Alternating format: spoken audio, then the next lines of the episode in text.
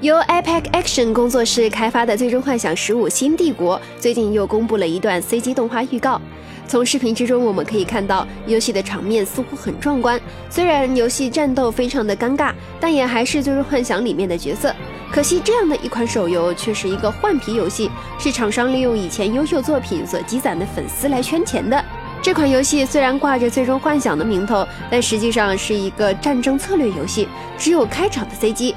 游戏之中的背景音乐还有部分音效是与《最终幻想十五》有那么一点关系的。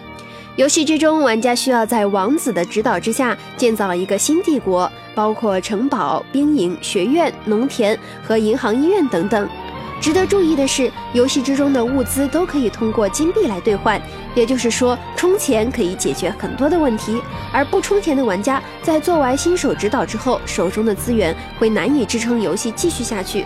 除了慢慢等待建筑建造的 CD 时间以及资源再生之外，玩家瞬间就变得无所事事了。虽然《最终幻想》系列确实制作十分精良，也收获了一批粉丝，但是这样一款手游拿出来消费原作粉丝的热情，相信大部分人是不会买账的哟。请扫描以下二维码，添加关注“游戏风云”官方公众号。